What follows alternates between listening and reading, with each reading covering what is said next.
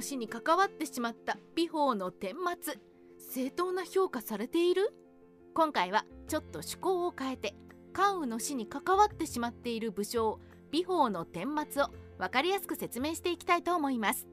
というのも美宝というと三国志の武将たちの中でも好かれていないというか嫌われている武将というイメージが強いですよね。ある意味嫌われているからこそ目立ってしまっている美宝について皆さんにもっと知っていただきたいと思います。美宝のその生涯前編。さて美宝の生涯を説明していきましょう。美宝は美軸の弟です。美軸は劉備の支援者ということもあって弟である美宝もその縁から劉備の陣営に加わっていきました。後に劉備が蜀の地を取ると慶州都督の地位にあった関羽の配下となり南軍の大使に任命されることとなります。これこそがある意味関羽や美宝美軸や劉備までの運命をも変えたのかもしれません。もともとあまり関羽とは折り合いが良くなかったようではありますが繁盛攻めをやっていた関羽が美宝詩人に援軍要請をした際には後方支援として補給物資を送るのみにとどめました。とはいえ補給物資を送るのも十分な援助ですし第5の重要拠点である南から兵士を動かしたくなかったのかもしれません。がこの補給で出火事件を起こしてしまったことで関羽に激怒され自分が凱旋した際には罰すると脅かされかなり美宝は追い詰められていたと言われています。美宝の生涯後編。そんな美宝と関羽の不和美宝の不安と苦悩を孫権に知られてしまったのか美宝は孫権と内通するようになり後の裏切りにつながっていきました。関羽を裏切った美宝は正史によるとその後は孫悟の配下武将となり御所によると後に義に寝返った武将が反乱を起こした際に討伐したという記述がありますが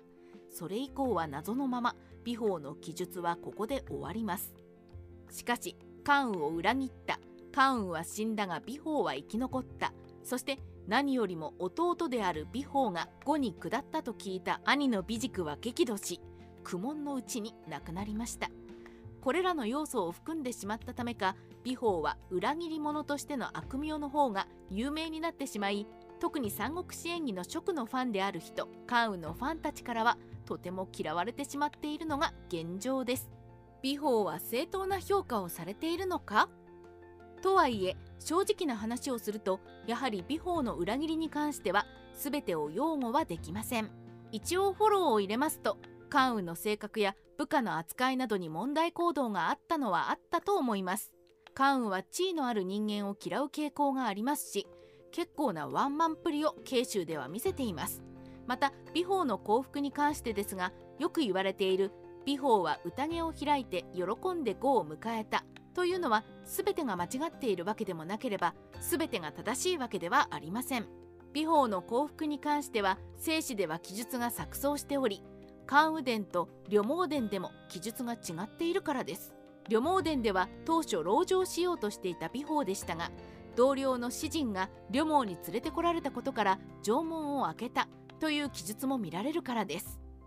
しかし美宝と同じような立場にあっても裏切らなかった武将たちも三国志にはいることを考えると美宝の裏切りはやはり立場的には許されない擁護しきれないのではないかというのが筆者の意見ですね。当時の美宝の立ち位置から考えてみる。ちょっと最後に美宝の立ち位置を考えてみましょう。美宝は美軸の弟であり美軸は死罪や妹も劉備に差し出して支援してきました。美宝もその縁あって劉備に仕えたのではと思います。そんな立場の人間がしかも関羽を裏切って敵国に下ったというのは美軸から見れば紛死もやむなしというものです。兄が紛死していることも美宝の評価を下げてしまっているのだと思います。ただしもしかしたらそこまでした立場の人間が裏切るということは相当に追い詰められていたのではとも美宝の立場から見ると思ってしまうのですね。個人的には美宝は関羽の配下として働けるだけの能力もしくはメンタルはなかったのではないかと思うのですが皆さんはどう思いますか？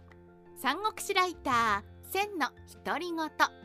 美宝について考えると彼と関羽は一緒にやり合える能力もなかったのではとも考えてしまいそしてやはり職の人材は足りていなかったんだなとも思ってしまいます。そしてこの後で医療の戦いがあることを考えると本当に物語のように職の状況は積んでいたんですね。美宝はどうしても考えると暗い気持ちになってしまいますが末期の職を考える上では避けてはいけない人物であることも再確認できました。少し気落ちしてしまいますがたまには三国志の暗部を振り返るのもまた良いものではないでしょうか。